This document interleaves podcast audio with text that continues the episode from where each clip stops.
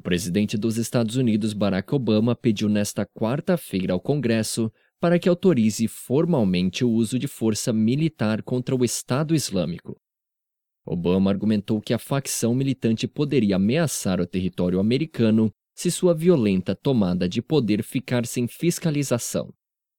O presidente ainda conclamou os congressistas a mostrar ao mundo que estamos unidos em nossa decisão de conter a ameaça.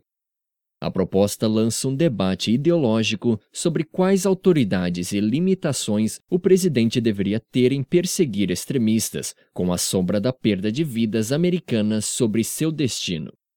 A confirmação da morte da trabalhadora humanitária Miller, de 26 anos, na véspera da apresentação do pedido, impôs uma nova urgência, enquanto o custo das prolongadas guerras no Iraque e no Afeganistão são uma recomendação de cautela para alguns congressistas contra outra campanha militar prolongada. Obama oferece limitar a autorização a três anos, estendendo ao próximo presidente os poderes e o debate sobre a renovação para que ele.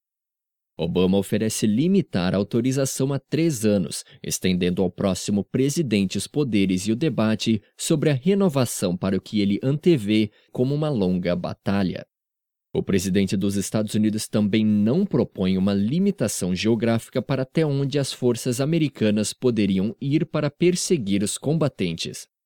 A autorização cobre o Estado Islâmico e forças e pessoas associadas, definidas como aqueles que lutam em nome ou ao lado do Estado Islâmico ou a qualquer entidade sucessora aproximadamente relacionada a hostilidades contra os Estados Unidos ou seus parceiros de coalizão.